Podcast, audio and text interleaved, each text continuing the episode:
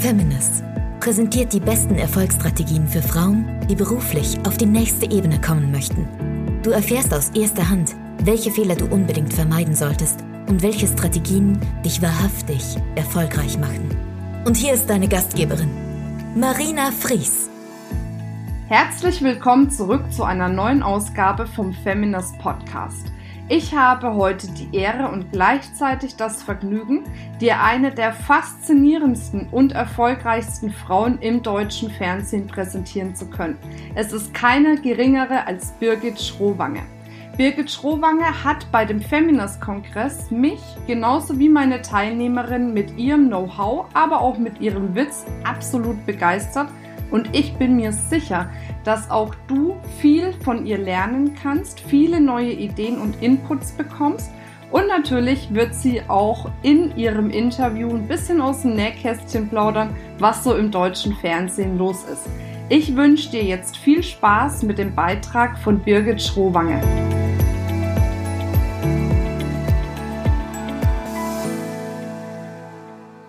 Also ich muss sagen, ich freue mich total, dass ich hier bin. So eine Menge Powerfrauen auf einen Haufen finde ich ganz großartig. Ich habe von der Frau Weber auch mir sehr interessiert den Vortrag angehört. Ich kann alles unterstreichen, was du gesagt hast. Bescheidenheit ist eine Zier, doch weiter kommst du ohne ihr. Das hat meine Oma immer schon gesagt. Und die Frauen, die nehmen sich nämlich immer zurück. Die sind immer bescheiden. Und deswegen ist es ja auch so, dass wir Frauen immer noch 20 Prozent weniger Geld verdienen als Männer. Das ist doch irgendwie ein Skandal. Aber das liegt auch manchmal an den Frauen selber, Definitiv. weil die Männer, die strunzen rum, die Männer gehen zu ihrem Chef und sagen, ja, ich bin es halt wert. Wenn die Männer irgendwas machen, dann ähm, sorgen sie dafür, dass der Flurfunk funktioniert, dass es jeder mitbekommt. Und ich sehe das auch so bei mir in der Redaktion.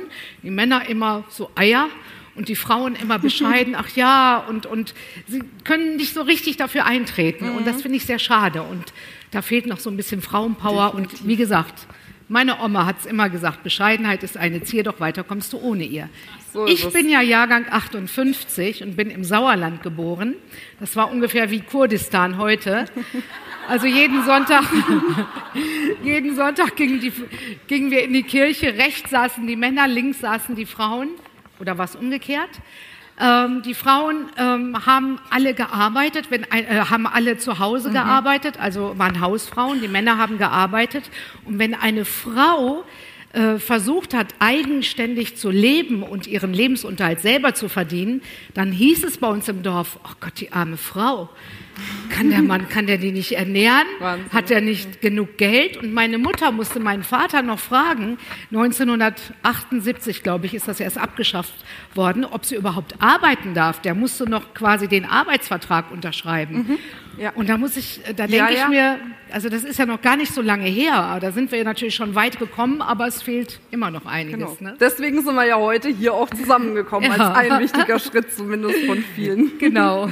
Bei dir hat sich auch viel verändert, hast du erzählt. Ne? Du bist jetzt 35 Jahre in der Medienbranche. Erzähl mal ein bisschen, so ein bisschen aus dem Nähkästchen plaudern können wir ja vorher machen, oder? Ja, also ich habe vor 35 Jahren angefangen. Ich war Fernsehansagerin beim äh, WDR. Und damals gab es noch nicht so tolle Powerfrauen, wie wir heute haben, auch vor der Kamera, Journalistin oder zum Beispiel meine Frau, äh, mein Chef ist auch eine Frau. Das war damals undenkbar. Das war eine Männerwirtschaft. Frauen waren Fernsehansagerinnen, so wie ich. Guten Abend, meine Damen und Herren. Sehen Sie jetzt, wetten das. Ich wünsche Ihnen gute Unterhaltung. Es wurde einem dann schön vorgeschrieben, in den Mund gelegt. Man sollte schön sein, denken. Das taten dann die Männer, die waren auch immer so ein bisschen jovial und so. Und ich kann mich noch erinnern, als die erste Frau dann die Tagesthemen moderiert hat, die Barbara Dickmann, das weiß nicht, hier sind ja auch viele Jüngere, so wie ich so sehe. Oder ist einer schon so alt wie ich? Oh ja, Wo sind denn jedenfalls, die etwas älteren Powerfrauen hier? Bitte mal melden, also. da ging jedenfalls ein Aufschrei durch die Welt. Um Gottes Willen, eine Frau moderiert die Tagesthemen. Eine Frau liest die Nachrichten wie die Wipke Bruns. Mhm. Das war überhaupt nicht selbstverständlich. Und so nach und nach bin ich dann auch, bin ich so ins, ins Journalistenfach ähm, äh, gewechselt und von der Ansagerin zur eigenen Sendung. Ich hatte viele Talkshows, ich hatte auch Unterhaltungssendungen. Aber ich muss sagen, ich musste mich auch immer durchkämpfen. Es ist schon ein reines Männerbusiness, immer ein hartes Business auch. Ähm, und ich habe mich immer an den Spruch meiner Oma erinnert, wenn es mal richtig schwer war. Also das war eins deiner Erfolgsrezepte, um dich durchzukämpfen. Gab es noch irgendwas anderes, was dich da immer wieder, ja, die Energie im Endeffekt gegeben hat, die Kraft auch? Ja, also das war bei mir so, ich äh, musste eine Lehre machen zur Rechtsanwalts- und Notargehilfin. Das habe ich meinen Eltern zuliebe gemacht. Äh, ich habe auch kein Abitur, genau wie die Frau Weber auch nicht. Ne? Also man muss auch nicht unbedingt ein mhm. Abitur haben. Ich glaube, so andere Sachen sind manchmal noch wichtiger. Also dass man einfach beharrlich ist, dass man ein Ziel hat, dass man etwas wirklich will, es gehört natürlich auch Glück dazu. Ich habe diese Lehre zu Ende gemacht, meinen Eltern zuliebe, aber ich habe das gehasst in diesem Rechtsanwaltsbüro. Das war einfach nicht meins und ich habe mich dann heimlich beworben beim WDR, ähm, als mein erster Vertrag war Stenokontoristin. Und ähm, ja, aber ich habe das immerhin mit 18 Jahren heimlich gemacht, bin dann nach Hause in meinem Büro, habe eine Runde Kuchen ausgegeben und habe dann gesagt, ich gehe jetzt zum Fernsehen. Ganz eingebildet und ich habe dann einfach gedacht, so, wenn ich da arbeite und ich habe den Fuß drin, dann wird es doch mit dem Teufel zugehen, wenn ich es nicht schaffe, meinen Traumberuf auszuüben. Denn ich wollte immer vor die Kamera. Ich habe immer so, Petra Schürmann war mein Vorbild, Sigi Harreis damals, das fand ich immer ganz toll. Und äh, ja, ich habe dann ähm, ein Volontariat später bekommen. Ich bin den aber so lange auf die Nerven gegangen. Also ich bin vorne zur Tür rein und die haben mich rausgeschmissen und dann bin ich hinten wieder rein und ich bin denen so lange auf die Nerven gegangen, bis die Verantwortlichen gesagt haben, also ach, die geht uns auf den Nerv, die Schrohwange, lasst sie mal am Casting teilnehmen. Und dann haben wir endlich Ruhe. Mhm. Und ich habe von meinem bisschen Geld, was ich verdient habe, habe ich mir, ich weiß noch am Anfang, habe ich mir äh, Sprechunterricht bezahlt, dann habe ich Schauspielunterricht gemacht. Ich hatte ein Zimmerchen, zwölf Quadratmeter, ohne warmes Wasser. Das Klo war eine Etage tiefer, die Dusche war unten im Keller, da konnte man gar nicht duschen. Ich bin dann immer ins Hallenbad gegangen. Meine Eltern haben geweint, als sie mich in Köln besucht haben. Aber ich habe das gar nicht als schlimm empfunden. Ich hatte ein Ziel, da habe ich drauf hingearbeitet und das war mir eigentlich egal. Ich habe mein ganzes Geld, meine Freizeit, alles, was ging, habe ich genutzt, um da reinzukommen. Und meine Kolleginnen, die haben auch immer gesagt, meine Güte, warum, warum machst du das denn? Und äh, hier weiß man doch, was man hat. Aber ich habe dann leider auch festgestellt, dass Frauen untereinander manchmal nicht so solidarisch sind. Das finde ich so schade, mhm. weil Männer äh, haben Seilschaften, die unterstützen sich, äh, die sorgen, das fängt ja schon beim Studium an. Und bei Frauen ist habe ich oft so, dass ich auch so, so Frauen habe, die, äh, die neidisch sind auf mich oder die dann erstmal so mhm. von oben bis unten, der ist aber auch alt geworden, und Haare ja. grau, Ansatz. Ja, schon heute so, Morgen sage ich, guck man, ne, wenn man so alle an, ob alles wird, gut ne? ist. Das ist wichtig. Ja, ne? ja, und das finde schade. Also ich finde, wir Mädels, wir müssen total zusammenhalten. Wir müssen uns unterstützen. Wir müssen... Ähm, das ist wichtig. Also ich, ich habe das auch erfahren. Also die Petra Schürmann zum Beispiel, die hat mich äh, sehr unterstützt. Die war 20 Jahre älter als ich. Das war eine tolle Frau. Ich habe von der nie so Neid erfahren oder so. Die hat mich an die Hand genommen. Ich habe viel von ihr gelernt. Und die hat mir irgendwann auch gesagt, ab 40 ist man für sein Gesicht selbst verantwortlich. Dann sieht man alles. Neid, Missgunst. Es ist wahr, man kann noch so viel spritzen und machen und tun und Botoxen und äh, teure Kosmetik. Ähm, irgendwann kommt das Innere nach außen, da bin ich fest von überzeugt. Und ich unterstütze heute auch junge Frauen, meine Kolleginnen und äh, auch äh, junge Kolleginnen, die im Fernsehen sind. Ich finde das ganz wichtig. Ich denke immer so, jeder hatte seine Zeit. Ich werde in anderthalb Jahren 60. Was nützt es mir, wenn ich jetzt rumjammere und sage, ach Gott, ja, ich bin mhm. jetzt alt und dies und die und das, das bringt einfach nichts. Jeder, äh, jedes Alter hat auch seine, seine schönen Seiten. Ähm, ich finde heute, man muss nicht mehr so, ja, so kämpfen und ich bin da eigentlich ganz gelassen. Und mhm. ja, mir geht es eigentlich ganz gut. Sehr schön.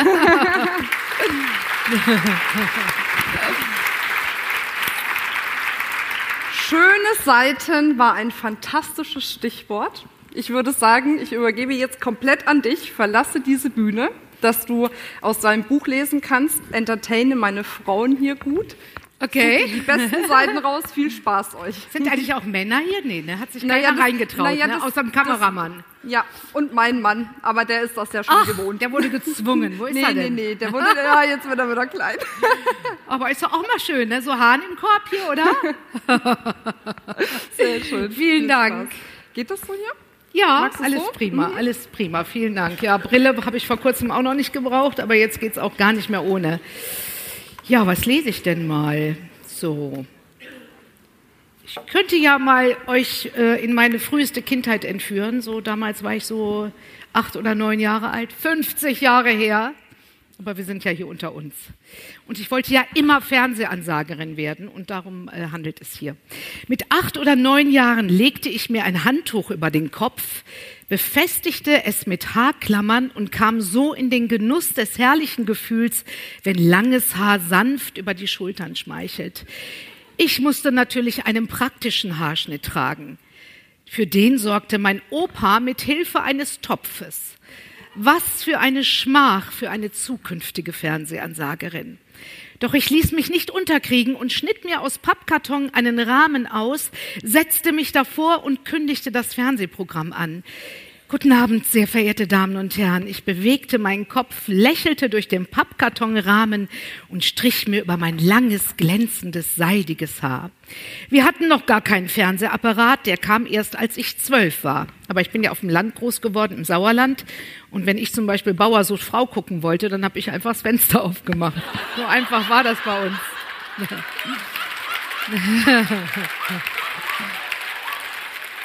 Und dann gab es dann noch Elisabeth, die wollte auch keinen normalen Beruf, sondern Sängerin werden. Wir taten uns zusammen und ich sagte sie an. Guten Abend, meine Damen und Herren, sehen Sie jetzt die deutsche Hitparade heute auf dem ersten Platz. Elisabeth, ich wünsche Ihnen viel Vergnügen. Meine Mutter verdrehte die Augen und seufzte, woher hat unser Birgit das nur? So spricht man im Sauerland. Ich musste früher auch immer so Sprechübungen machen. Eine Wirtin in Dortmund verkauft 40 Würstchen. Eine Wirtin in Dortmund verkauft vier, äh, 40 Würstchen. Das war ganz schön hart für mich, diesen Slang da rauszubekommen. Ähm, ja. Noch dazu war ich als sehr schwaches Kind auf die Welt gekommen. Niemand hätte mir solche Eskapaden zugetraut. Mein Überleben stand auf der Kippe. Heutzutage wäre ich vielleicht in die Klinik gekommen. Damals rettete mich die Musik. Mein Vater war Fliesenleger und in seiner Freizeit spielte er gern Trompete. Meine Eltern hatten geheiratet, weil etwas unterwegs war. Ich. Und weil das so pfui war, musste meine Mutter im schwarzen Kleid vor den Altar treten, damit alle sahen, dass sie gesündigt hatte. So war das bei uns im Sauerland. Doch. Und bei meiner Taufe musste meine Mutter musste in der letzten Reihe sitzen und Oma und äh, mein Vater waren in der ersten Reihe. so war das. Ich lache mich heute immer tot, wenn ich das Hochzeitsbild von meinen Eltern sehe.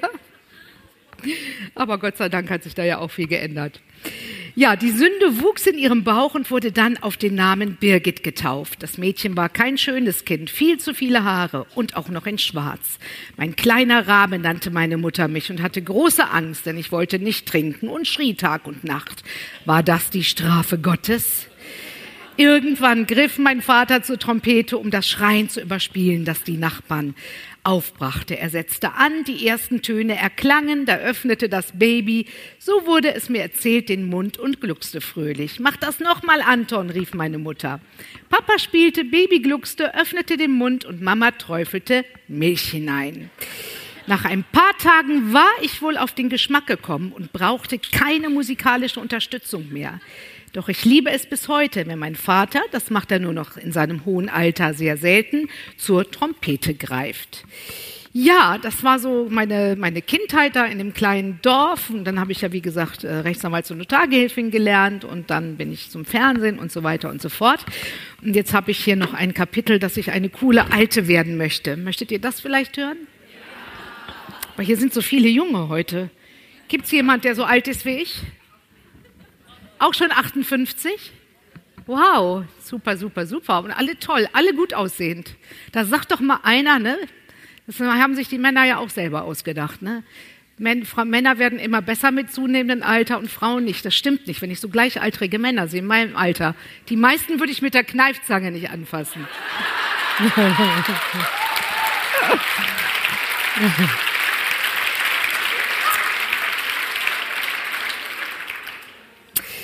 So, ich will eine coole Alte werden.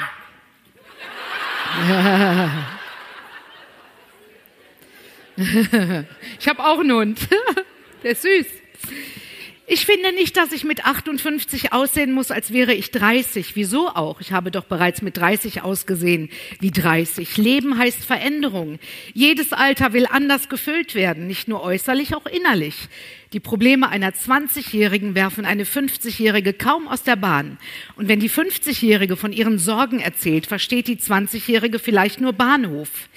Das ist doch gerade das Spannende. Wir entwickeln uns, lernen dazu, begreifen Zusammenhänge, sehen die Dinge anders. Das sollte sich auch optisch irgendwo ausdrücken. Wir können nicht immer gleich aussehen. Falten zum Beispiel zeigen im Äußeren, wie ein Mensch gelebt hat. Und worauf kommt es denn an? Auf die Lebensfreude, die man im Inneren spürt, nicht auf die Tiefe einer Falte, die außen sichtbar ist. Denn Falten tun nicht weh, eigentlich. Manchen Frauen aber doch. Da können Falten solche Schmerzen bereiten, dass sie sich ihre Beseitigung für ihre Beseitigung und das Messer legen. Ich bin sehr froh, dass ich das für mich ausschließen kann. Ich sage ja zu vielerlei Schönheitsrezepten, denn natürlich ist mein Aussehen auch mein Kapital. Aber ich sage nein zu chirurgischen Eingriffen. Viel wichtiger, viel wichtiger finde ich jedoch die Schönheit, die von innen nach außen strahlt. Es ist nicht so, dass es mir immer gelingt, meine Fältchen zu übersehen oder eine gewisse Müdigkeit um die Augen herum zu ignorieren. Aber ich will mir durch den natürlichen Alterungsprozess keine schlechte Laune machen lassen. So ist es. Punkt. Die wirkliche Leistung müssen wir nicht mit unserem Aussehen vollbringen, sondern in unserem Inneren, wenn wir in Würde alt werden möchten. Und ich will noch mehr. Ich möchte eine coole Alte werden. Und ich bin ziemlich zuversichtlich, dass das klappt. Denn ich habe festgestellt, dass, dass meine Lebensfreude, und die war nie klein, mit den Jahren immer größer geworden ist. Das mag daran liegen, dass man ein wenig älter sein muss, um die Kostbarkeit des Lebens wirklich schätzen zu können. Je älter wir werden, desto deutlicher wird uns auch, dass wir nicht mehr alle Zeit der Welt haben. Mit jedem Tag, mit jeder Stunde schmelzen die Jahre dahin, die wir statistisch betrachtet noch erhoffen können. Ich kenne Menschen, die werden bei solchen Gedanken melancholisch. Da ich zu jenen Zeitgenossen gehöre, für die das Glas immer halb voll und nicht halb leer ist, empfinde ich eine große Dankbarkeit für all das Schöne, das ich bisher erleben durfte und eine prickelnde Zuversicht und Neugier auf alles, was da noch kommen mag. Ich bin davon überzeugt, dass das, was man sich vorstellt, die Realität beeinflusst. Und deshalb sehe ich mich heute bereits als die coole Alte, die ich mal werden will. Für mich hat dieser Trick immer geklappt. Ich habe mir etwas vorgestellt, hart gearbeitet und irgendwann ist es eingetreten. Genau genommen habe ich meine Karriere als Moderatorin in dem Augenblick begonnen, als ich mich mit der Frottee-Perücke vor den aus Pappkarton ausgeschnittenen Rahmen setzte und mein Publikum begrüßte. Viele Jahre sind seitdem vergangen und ich möchte keinen Tag missen. So, keinen Tag missen, genau. Jetzt habe ich noch ein Kapitel, das ein bisschen die Männer angeht. Das Männer sind immer perfekt. Wollt ihr das noch hören? Und ich finde, da können wir uns ja wirklich was abgucken von den Männern, weil die haben wirklich Selbstbewusstsein. Die meisten. Männer altern natürlich nicht. Sie sind wie ein guter Wein und werden mit zunehmendem Alter immer attraktiver. Lernen Sie von den Männern, die verkaufen sich grandios. Ein dicker Mann sagt, Frauen mögen es, wenn Männer ein bisschen Bauch haben. Ein dünner Mann sagt, Frauen mögen es, wenn Männer agil sind. Männer sagen, Glatzen sind sexy und ein Doppelkind zeugt von Erfolg. Männer glauben, was sie sagen. Deshalb glauben wir ihnen auch, tun wir es den Männern gleich. Glauben auch wir an uns selbst, an unsere natürliche Schönheit und unser Selbstbewusstsein für uns? Männer können Fettsäcke sein, die abartigsten Bärte tragen, total unattraktiv bis unappetitlich aussehen, das macht nichts. Frauen müssen nicht nur mehr können, die müssen auch immer top gepflegt sein. Ein Mann muss keine Augenweide sein. Warum auch? Er ist schließlich kein Statussymbol wie ein Auto. Auch beim Fernsehen kann ein Moderator manchmal aussehen, wie er will. Manche kann man über die Monate und Jahre beim Dickwerden beobachten. Das muss wohl so sein, wenn der Geist reift. Der Mann zeigt mit fehlender Attraktivität seine geistige Potenz. Mittlerweile ist es ja nicht mehr, mittlerweile ist es ja nicht mehr ganz so schlimm. Aber früher, also ich bin ja jetzt schon wirklich nicht mehr die Jüngste und ich bin immer noch dabei beim Privatfernsehen. Und ähm, äh, früher wurden die Frauen mit 40 Jahren wirklich vom Bildschirm aussortiert. Da hieß es dann, was will die Oma noch vor der Kamera? Die Zeiten haben sich Gott sei Dank ein bisschen geändert. Auch unsere Chefs gucken nach Amerika. Da sind die erfolgreichsten Frauen, haben oft schon die 60 und 70 überschritten. Und auch ähm, die Männer sind heute, sehen heute besser aus vor der Kamera. Aber früher war es wirklich so, da waren die Männer, also da, was die da auf dem Bildschirm gelassen hätten. Das kann man sich nicht vorstellen. Man darf heute als Frau natürlich schon älter werden, aber man darf nicht unbedingt so aussehen. Das ist so. Das ist so. Deswegen muss ich mir auch meine Haare färben. Ich habe schneeweiße Haare und ich würde mir nichts sehnlicher wünschen, als mal mit grauen Haaren vor der Kamera aufzutreten. Jetzt sehe ich da hinten eine Dame. Haben Sie graue Haare? Die Dame, das sieht ja Hammer aus. Sind die grau? Ihr, nee, ja, Sie gucken sich gerade um. Sind Ihre Haare grau? Ja, ne? aber grau, so, aber toll, toll, toll. Ich finde zum Beispiel graue Haare total schön. Bei Männern heißt es ja immer graue Schläfen, super interessant. Ich finde das auch bei Frauen interessant. Kennen Sie noch die Dalia Lavi von früher, diese Sängerin? Die sah auch so toll aus. Und ich arbeite dran, vielleicht seht ihr mich noch mit weißen Haaren. Da wäre ich bestimmt danach rausgeschmissen. Das könnte sein, dass das mein letzter Tag ist. ハハハハ。Ja, der Mann mit grauen Schläfen ist interessant. Die Frau wird grau und alt. Jede Spur von Alter scheint Männer zu adeln und Frauen herabzusetzen. Männer werden besser, je älter sie sind. Frauen bauen ab. Es liegt an uns, ob wir dieses Spiel mitspielen. Es sind Frauen, die Männer heiraten, die 30, 40 Jahre älter sind als sie. Deshalb können 60-jährige Männer in Annoncen nach 20-jährigen Frauen zwecks Familiengründung suchen und fündig werden. Es gibt ja immer mehr ältere Männer, die suchen jüngere Frauen. Wisst ihr auch warum? Es gibt ja keine Zivildienstleistenden mehr, die diesen Job übernehmen. Später den Job der Pflege. Ich habe gestern, ich habe gestern durch Zufall bei meinem Ex-Mann in die Talkshow reingesetzt, bei Markus Lanz, und da saß der Klaus Theo Gärtner der ist, glaube ich, schon 100 oder 95 oder so. Den kenne ich schon seit 100 Jahren. Ich habe damals auch ein paar Mal mitgespielt bei einem Fall für zwei. Da war der schon alt. Und der saß da mit seiner jungen, hübschen Frau. Und da denke ich, meine Güte, wenn der nachts neben der im Bett liegt und guckt an sich runter, nur welkes Fleisch und dann so eine ganz junge Frau. Also, ich weiß gar nicht, oder auch Peter Maffei die werden doch alle irgendwann verrückt. Und dann muss einem doch das Alter erst recht bewusst werden, oder nicht? Oder hier auch unser, wie heißt der Sänger nochmal? Den, von dem habe ich immer ganz viel gehalten. Ähm, der Grönemeyer. So eine tolle Frau hatte der. Für eine gleiche eingetauscht, also äh, gleicher Typ. Grönemeyer hat auch eine viel jüngere. Westernhagen auch.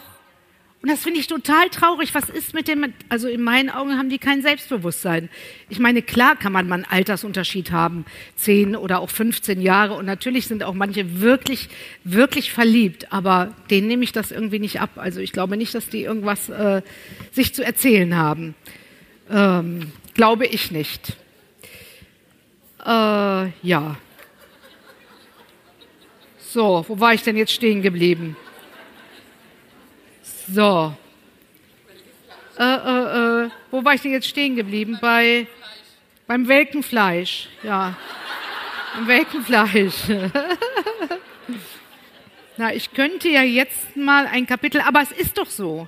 Es ist doch so. Also, das ist einfach lächerlich. Also, die Männer glauben dann, sie könnten ihre Jugend zurückholen und das funktioniert doch nicht. Also, irgendwann geht es ja auch nicht mehr. Ab 25 ist ja die Potenz beim Mann, die geht ja rapide bergab. Wie alt sind Sie, Herr Fotograf?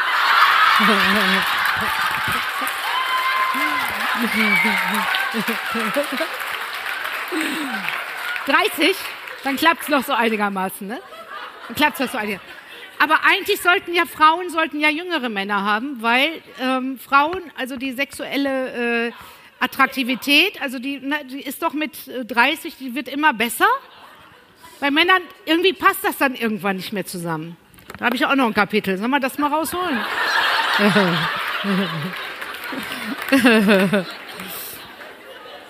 so, wo haben wir es denn?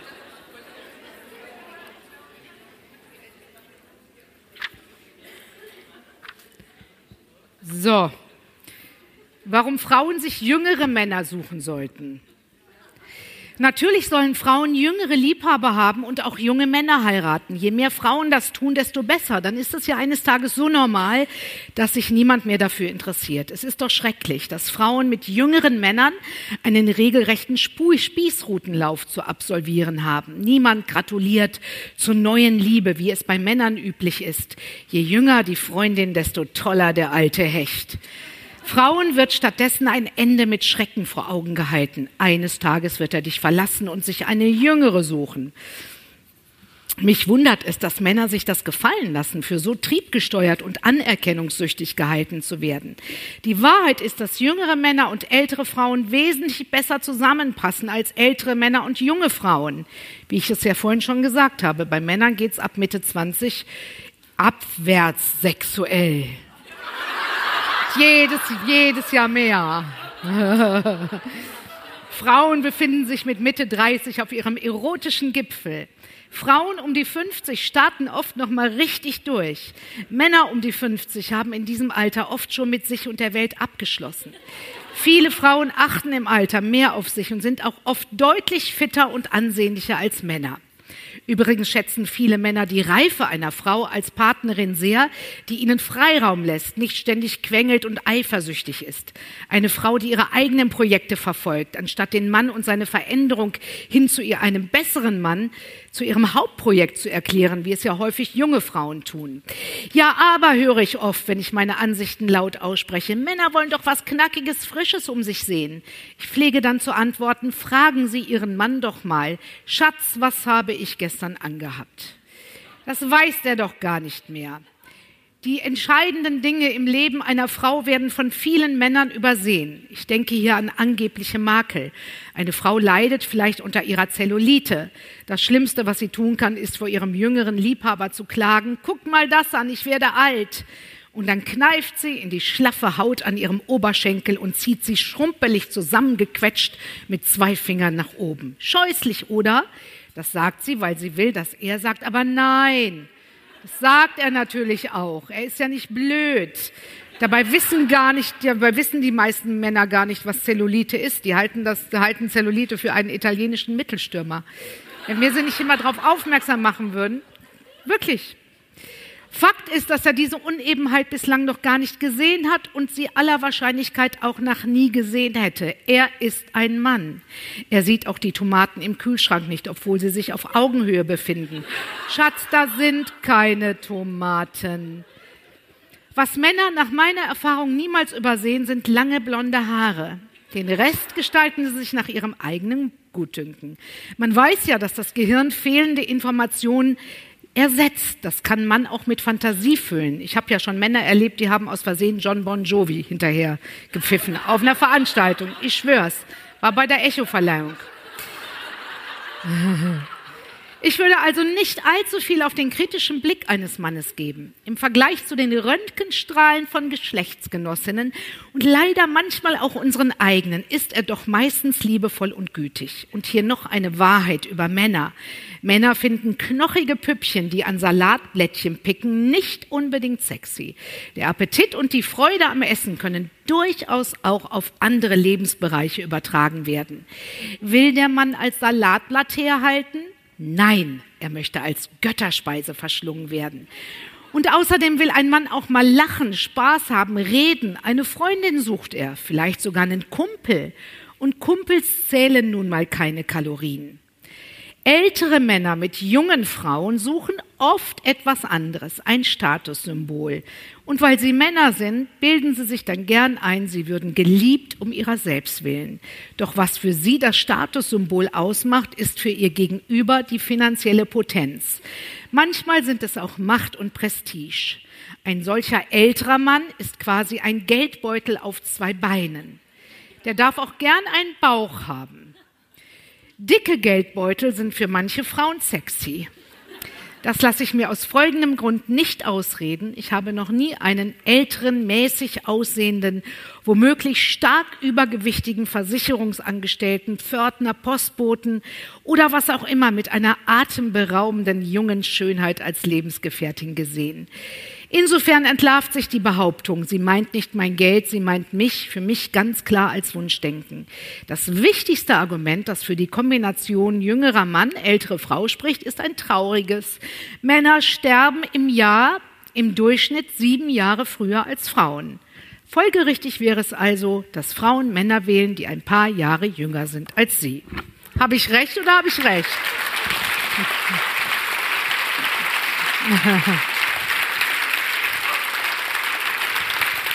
Ja, das war, jetzt, das war jetzt so ein kleiner Einblick aus meinem Buch. Ich habe natürlich auch ernsthafte Themen, Frauen und Geld. Das ist auch für mich so ein Thema, ähm, was, was mir so am Herzen liegt, weil Frauen kümmern sich manchmal nicht so um Geld oder sie interessiert das nicht, Geldanlage. Äh, gibt immer noch Frauen, die sagen, ach, das macht mein Mann, davon habe ich keine Ahnung. Ich sage immer, Mädels aufpassen auf die Finanzen, immer schön selbstverantwortlich sein, denn was gibt Schöneres, wenn man sich selber die Lieblingshandtasche kaufen kann, äh, als, als den Mann zu bitten. Man kann heute auch schon, äh, man muss sich andere Wege suchen, um sein Geld anzulegen. Und dann sage ich das auch immer meinen jungen Kolleginnen und die sagen, ja, aber ich habe doch nicht viel, wie soll ich das denn anlegen und so. Sage ich, gerade wenn man wenig Geld verdient, dann muss man das wenige gut anlegen. Man kann ja schon mit 25 Euro im Monat in einen Aktienfonds oder Aktienindex einzahlen. Und wenn man das über einen langen Zeitraum durchhält, ist das, finde ich, die beste Möglichkeit, um für sein Alter vorzusorgen. Da gibt es auch super mhm. Produkte, die fürs Alter ausgezeichnet sind. Dann ist ein Thema Schönheitschirurgie auch noch in meinem Buch ich finde das ja auch immer ganz lustig, so, so Frauen, äh, die älter werden und äh, ich sehe da gerade in den Medien, wenn ich dann so über den roten Teppich gehe, dann stelle ich mir manchmal so vor, wenn ich die Frauen dann auf einmal haben die solche Lippen, die Nasen werden immer kleiner und dann so ein Busen, sie schon fast gar nicht mehr gerade ausgehen können. Ich finde das total gruselig. Ich bin auch eitel und mache viel, geht zur Kosmetik und äh, versuche auch immer gut auszusehen und auch schlank zu bleiben, was mir sehr schwer fällt. Ich habe immer so Jojo-Gewicht. Aber ich stelle mir dann immer vor, wenn die Frauen dann so, wenn, wenn wir irgendwann mal alle im Grab sind, so in 50 Jahren, dann kommen irgendwelche Außerirdischen und öffnen die Gräber und dann sind nur die Silikonbrüste. Die haben alles überdauert. Alles ist verrottet, aber das Plastik, Plastik vergeht doch nicht, oder?